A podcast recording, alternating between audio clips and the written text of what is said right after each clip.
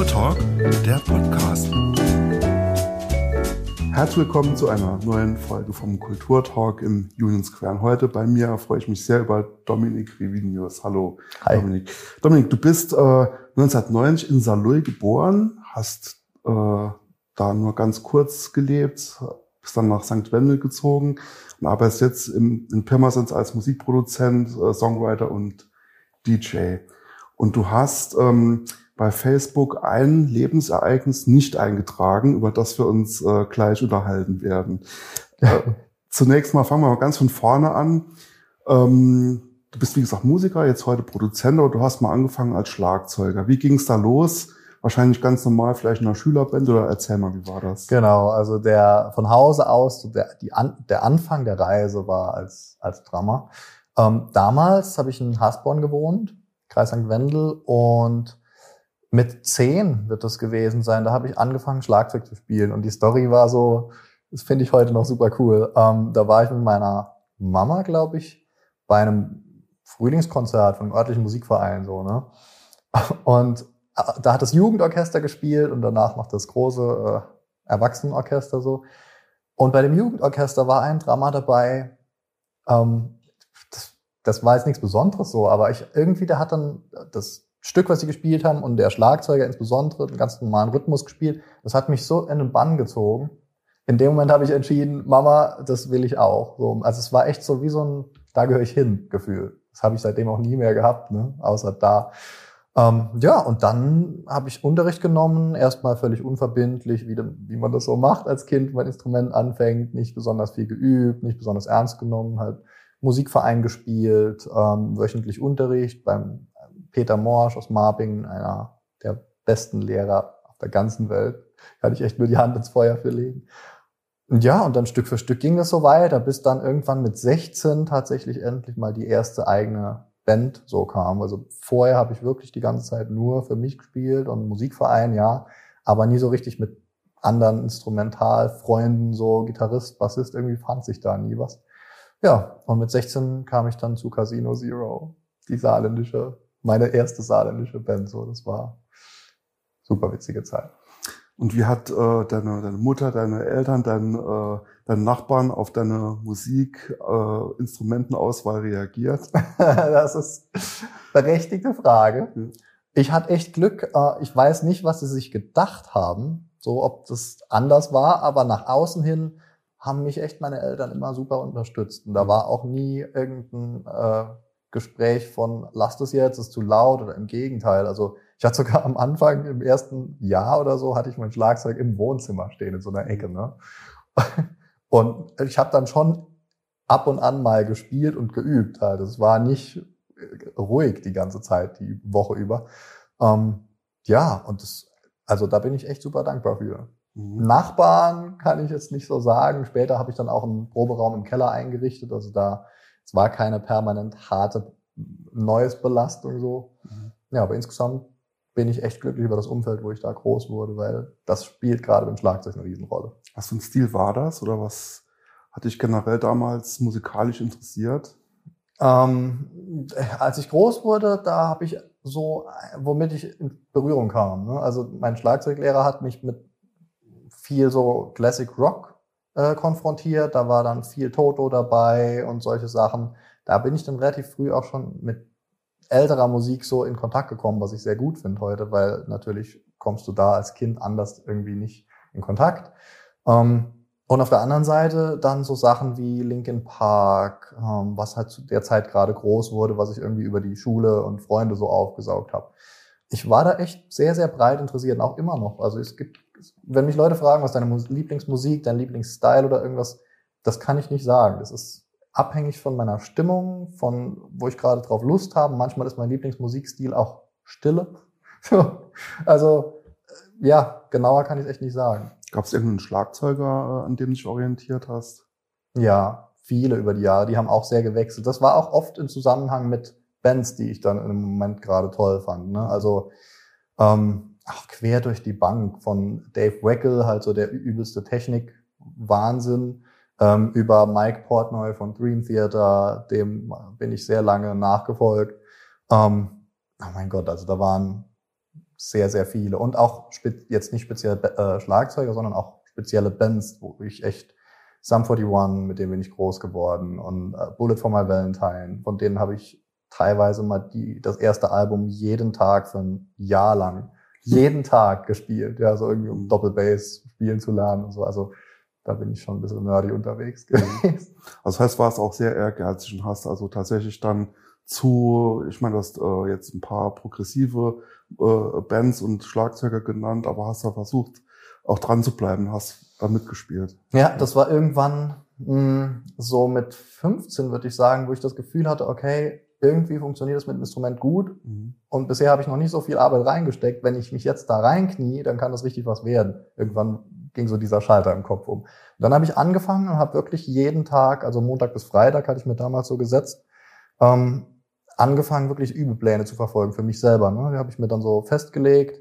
Und das war am Anfang, da habe ich angefangen mit drei Stunden am Tag so. Und später, als ich 17, 18, 19 war, da bin ich jeden Tag sechs Stunden halt, habe ich dran gearbeitet. Und ich weiß nicht, ob das andere nicht brauchen, aber ich musste das auch machen, damit ich halt auf das Level kam, wo ich hin wollte. Ne? Ich wollte irgendwann daraus halt einen Beruf machen, nicht, nicht einen Job, es fühlt sich nicht an wie ein Job, aber halt einfach diese Leidenschaft, ähm, daraus eine Karriere machen. Und ich, also für mich war klar, ich muss da die Arbeit reinstecken, damit ich mit den anderen mitspielen kann, die auf dem Level halt sind. Ne? Und dann bleibt dir keine Wahl, als die Arbeit halt reinzustecken.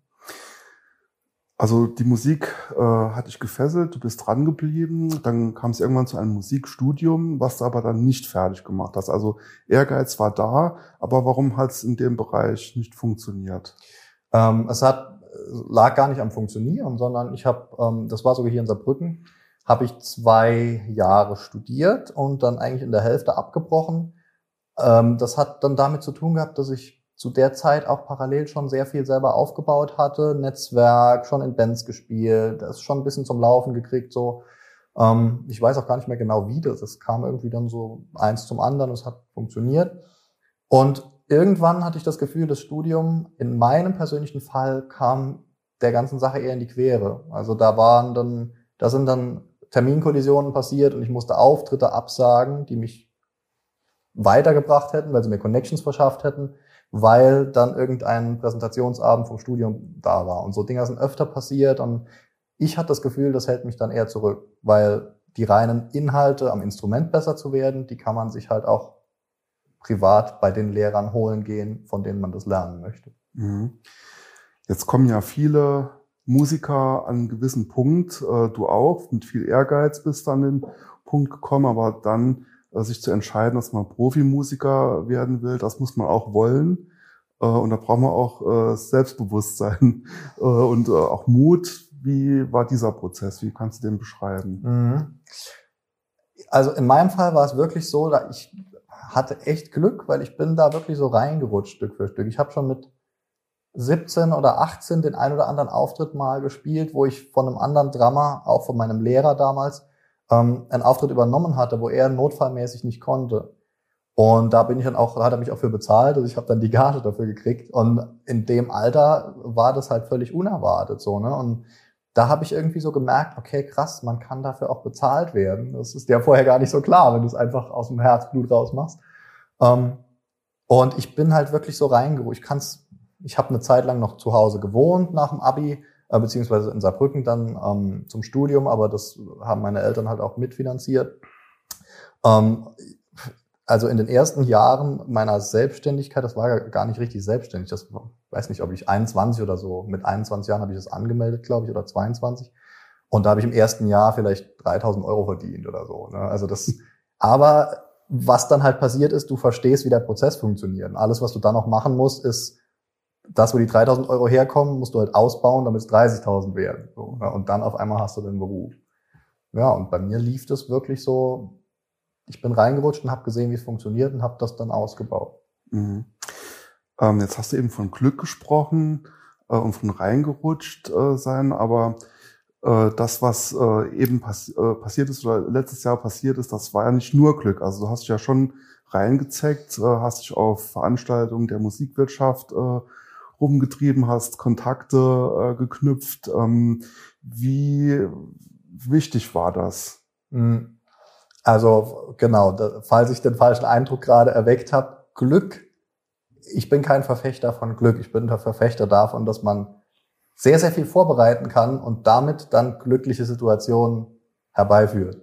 Ich, mhm. Also in meinem Leben ist sehr, sehr wenig durch reinen Zufall passiert, sondern es ist sehr viel dadurch passiert, dass ich ganz, ganz viele ähm, Basisarbeit gelegt habe an 100 verschiedenen Stellen und irgendwie kam dann was zusammen und das ist dann, was nach Glück aussieht. So, ne? mhm. Zum Beispiel, ähm, da, also wo ich sage reingerutscht, bin in viele Sachen reingerutscht. Ich bin in Bands reingerutscht, ähm, wo der Drama dann ausgefallen ist und dann bin ich reingekommen als sozusagen, um den Gig zu retten, weil anders hätten sie absagen müssen. Ne?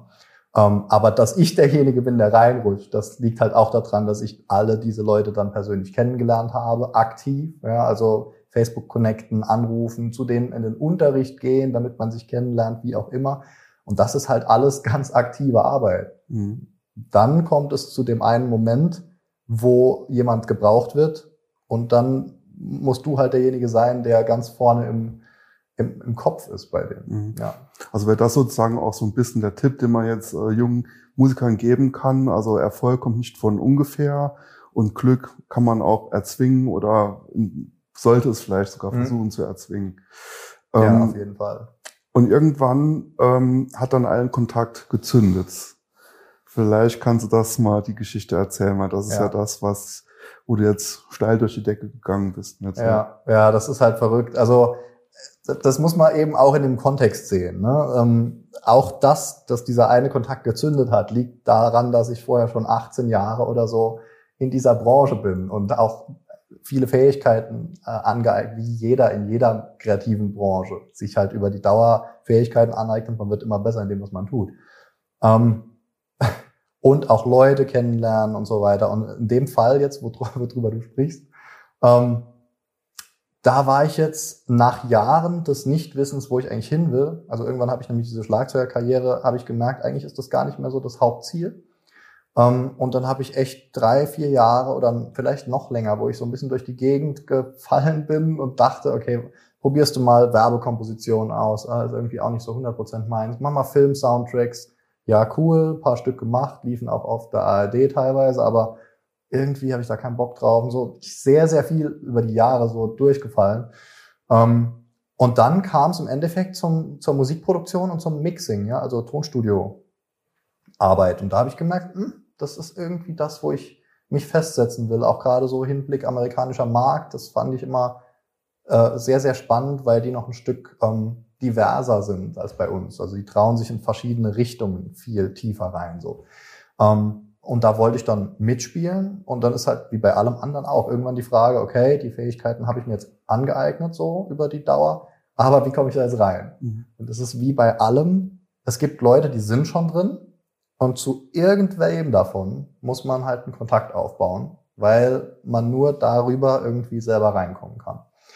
Und in meinem Fall war dann halt so, ich habe ich hab einen Workshop in Berlin besucht von einem Produzent und Mix-Engineer Ken Lewis, der immer im Hintergrund agiert, aber einer der Wahnsinnsnamen weltweit ist. Also der hat gerade seine 103. Goldschallplatte, amerikanische Goldschallplatte gekriegt. Das heißt nur in Amerika, was da Weltweit hat er über 1000 mit Sicherheit. Bruno Mars, Taylor Swift, Dua Lipa, ne, Jay-Z, Kanye West, BTS ohne Ende. hat er ähm, gearbeitet und der hat in Berlin, wie gesagt, eine Masterclass gegeben. Und da dachte ich so, okay, das könnte so ein Moment sein, wo man dem Glück auf die Sprünge helfen muss. Da bin ich dann hingefahren. Ähm, war auch ein ordentliches Investment. Also du weißt halt oft mhm. nicht, was passiert. Du musst dann auch ein Risiko eingehen und im schlimmsten Fall kommst du heim und es hat sich gar nichts draus ergeben. In dem Fall hat sich tatsächlich dann die Basis ergeben für eine langjährige Zusammenarbeit. Das ging noch über 100 verschiedene Fügungen, wo ich jetzt gar nicht drauf eingehen will, weil es viel zu weit ausgeholt ist dann. Aber das Ende vom Lied ist, wir haben ähm, Anknüpfungspunkt gefunden, wo ich ihm auch unter die Arme greifen konnte, ganz direkt so. Ähm, und eine von seinen Projekten nach vorne treiben konnte, wofür er einfach keine Zeit hatte und keine Kapazitäten. Und da habe ich gesagt, hey, da kann ich dabei helfen. Völlig ohne Hintergedanke, ohne Deals zu machen. Einfach, ich habe nur gesagt, ja, das mache ich, weil das für mich halt der Strohhalm war. Und Stück für Stück hat es sich dann über, das war im Frühjahr 2018, April oder Mai Mhm. so. Also gar nicht so lange her. Und dann hat sich jetzt über die Zeit immer mehr das ähm, Verhältnis so gefestigt. Ich war letztes Jahr dann auch März bis Mai in New York bei ihm zu Hause, genau als die Pandemie eingeschlagen ist Mhm. in New York. Äh, das muss ich nicht wieder erleben. Genau, aber da war ich dort mit ihm im Haus und äh, da haben wir halt super viel gearbeitet, aufgebaut und so und natürlich wird auch das Verhältnis noch enger, ne? ganz klar.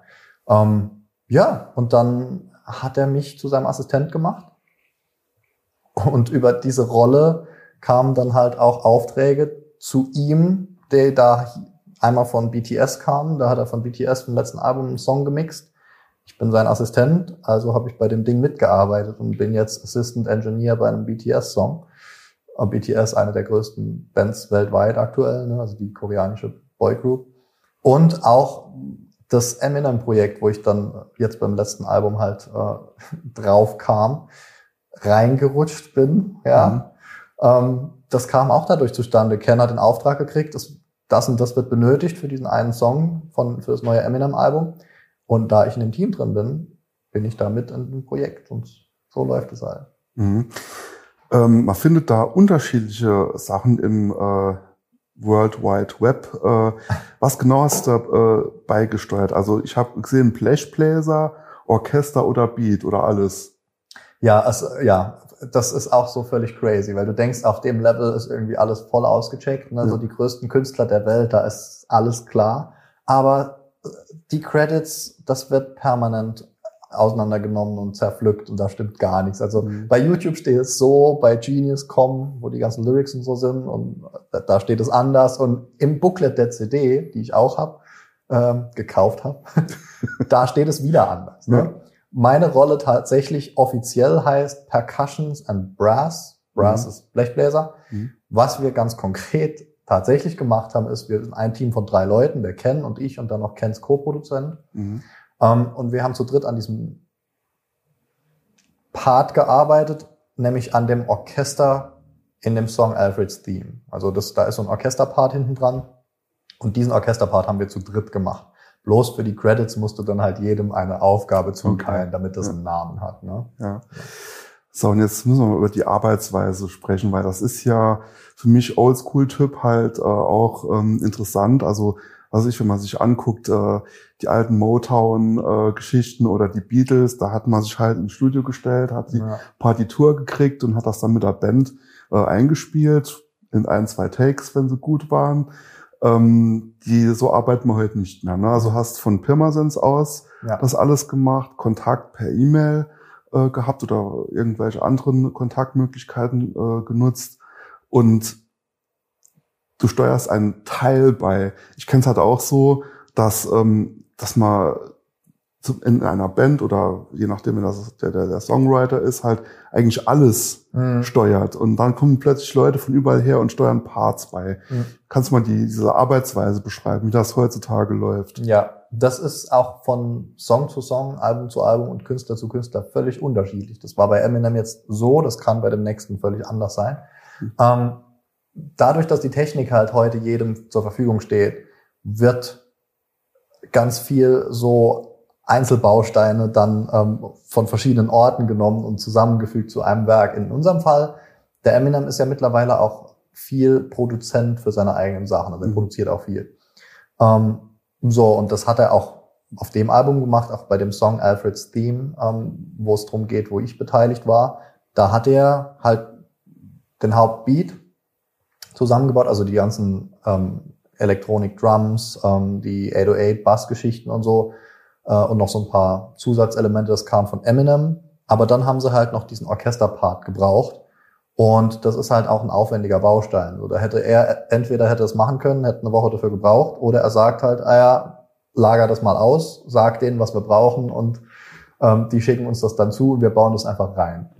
Mm, Und so war das in diesem Fall. Ne? Bei anderen Pop- äh, und Rock- und Hip-Hop-Produktionen ist es ganz oft so, dass irgendein Produzent einen Beat macht, so, also was dann die musikalische Basis ist, schickt es dann irgendwo hin o- zu einem Produzentenfreund und der sagt zum Beispiel, ah, ich habe da eine Idee, lass mich mal noch was damit machen, macht da noch ein paar Details dazu, verändert ein paar Sounds und das ist ganz oft so ein Hin- und Her-Geschicke mit Dropbox, mit äh, WeTransfer oder so, mhm. ähm, wo du einfach Sachen hin und her schickst und jeder mischt sich dann so ein bisschen ein und guckt, was fällt mir dazu noch ein, bis man am Ende dann so ein fertiges Ergebnis hat. Das Coolste, mit dem man irgendwie so ähm, aufwarten kann. Ja, und da, also so ist das irgendwie. Ne? Das sind ja auch, wenn du dir die Credits anschaust heutzutage, das sind ganz oft an einem Song acht Songwriter, sechs Produzenten und dann irgendwie noch eine Reihe Instrumentalisten und so beteiligt. Das ist einfach, es ist halt auch viel Geld zu holen in der Branche. Und das hat auch ein bisschen damit zu tun, da will dann jeder so den Finger noch drin haben. Ja, das, die Technologie macht es halt möglich. Mhm. Das heißt, du hast dann also quasi mit dem Künstler auch gar nicht gesprochen. Also gab es keinen Kontakt äh, und also ist das wahrscheinlich schon mit ganz vielen Leuten, die irgendwas beisteuern. Äh, es entsteht irgendwie aus einer kollektiven Wolke dann plötzlich ein Gesamtkunstwerk und da wird dann Stempel drauf gemacht. Genau, genau. Und noch zusätzlich äh, passiert dann ganz viel übers Management. Also die Manager äh, sprechen sich unter sich dann ab und dass der Künstler und irgendwelche Zuarbeiter überhaupt gar nicht in Kontakt kommen. Ähm, oder geschweige denn im gleichen Raum sich befinden. Das ist heutzutage halt nicht mehr so. Es sei denn, du befindest dich halt wirklich in dem allerengsten Team des Künstlers, das auch wirklich beteiligt ist an der, an der Ideenfindung. Ja, also es gibt schon Leute, die sitzen wenn jetzt, was weiß ich, ähm, Sean Mendes bringt ein neues Album raus und dafür schreibt er Songs, dann sitzt er wahrscheinlich da mit noch zwei anderen Songwritern, mit einem Produzent am Rechner und dann schmeißen sie sich Ideen hin und her. Mhm. Aber das ist so ziemlich die einzige Situation, wo du mit dem Künstler in einem Raum bist. Alles andere ist wirklich Handwerk zu einem großen Stück. Ja, was wird gebraucht? Okay, das mache ich gerade fertig und schick's dann halt raus. So, mhm. ne? Schöner wäre es natürlich gewesen, hätte man auf dem Bier drüber reden können, aber vielleicht kommt das dann noch. Vielleicht kommt das noch, genau. auf jeden Fall hast du jetzt deinen Schnipsel nicht jetzt einfach mal beigesteuert, aber der hat trotzdem äh, große Wellen geschlagen natürlich. Das ist, Eminem ist einer der, ja, im Rap-Bereich einer der größten Namen, die man sich vorstellen kann. Ja. Ähm, das war jetzt im letzten Jahr im Dezember, glaube ich, ist rausgekommen. Genau, 18. Oder? Dezember kam genau. Datum, was du wahrscheinlich nicht mehr vergisst. Was ist seitdem alles passiert in den letzten äh, vier Monaten?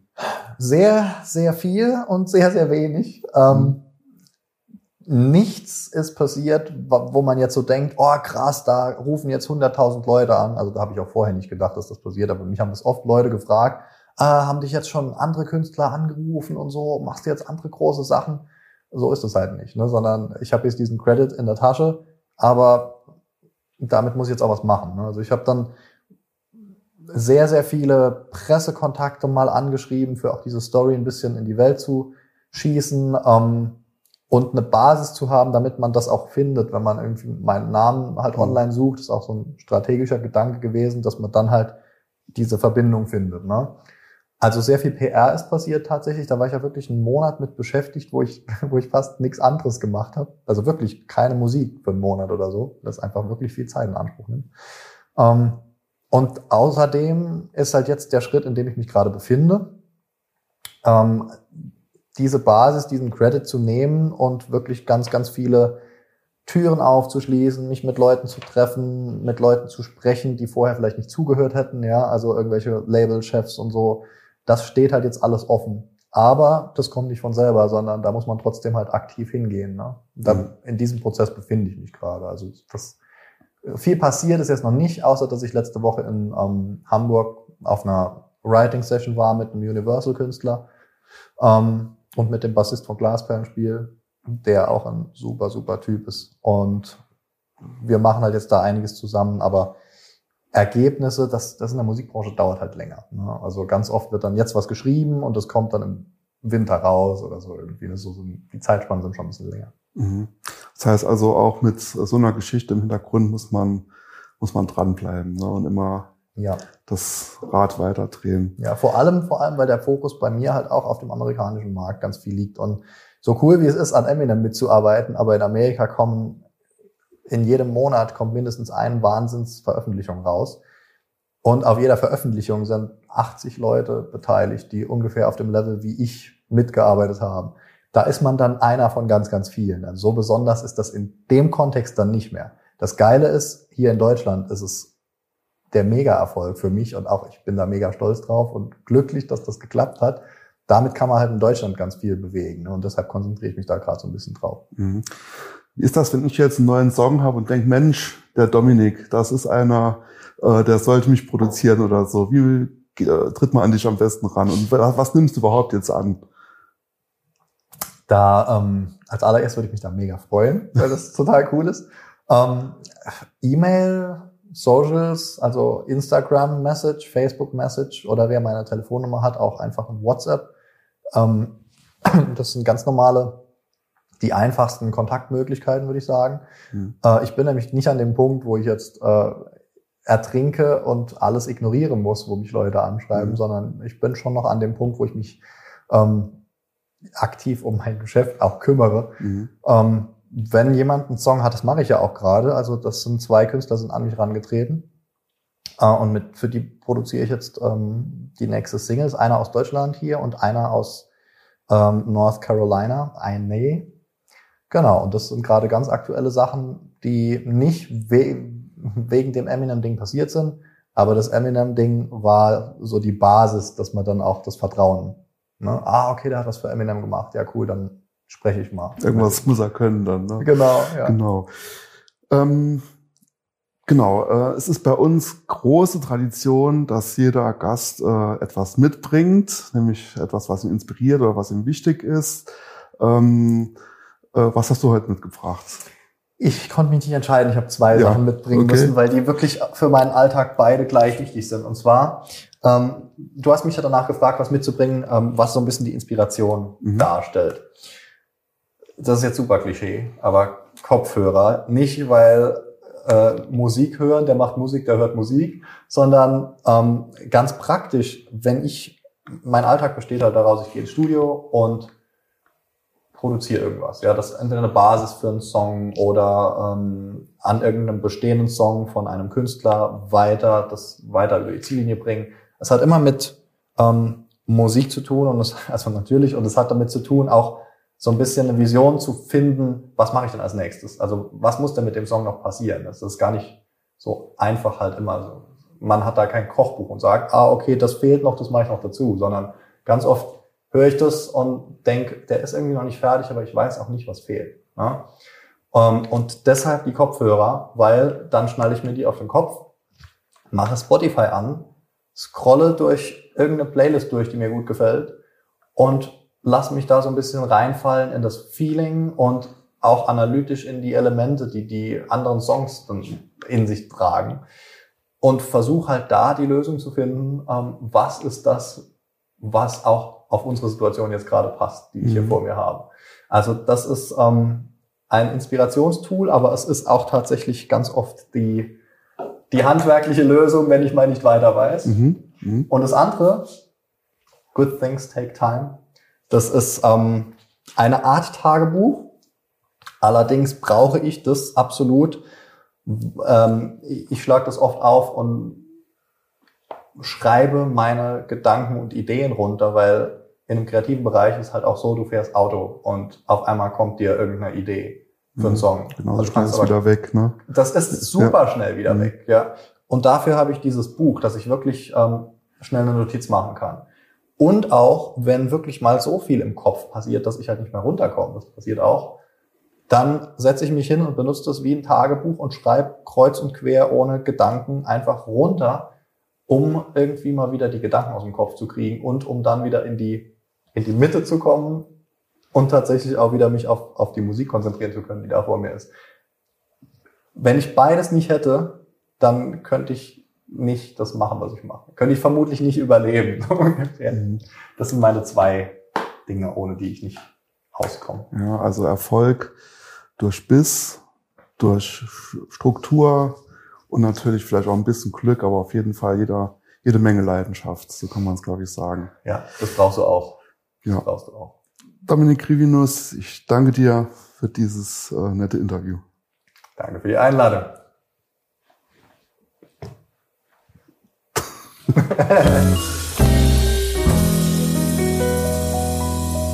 Das war der Kulturtalk. Diese Folge gibt es auch zum Ansehen auf YouTube. Wir hören uns nächsten Mittwoch wieder zu einer neuen Folge.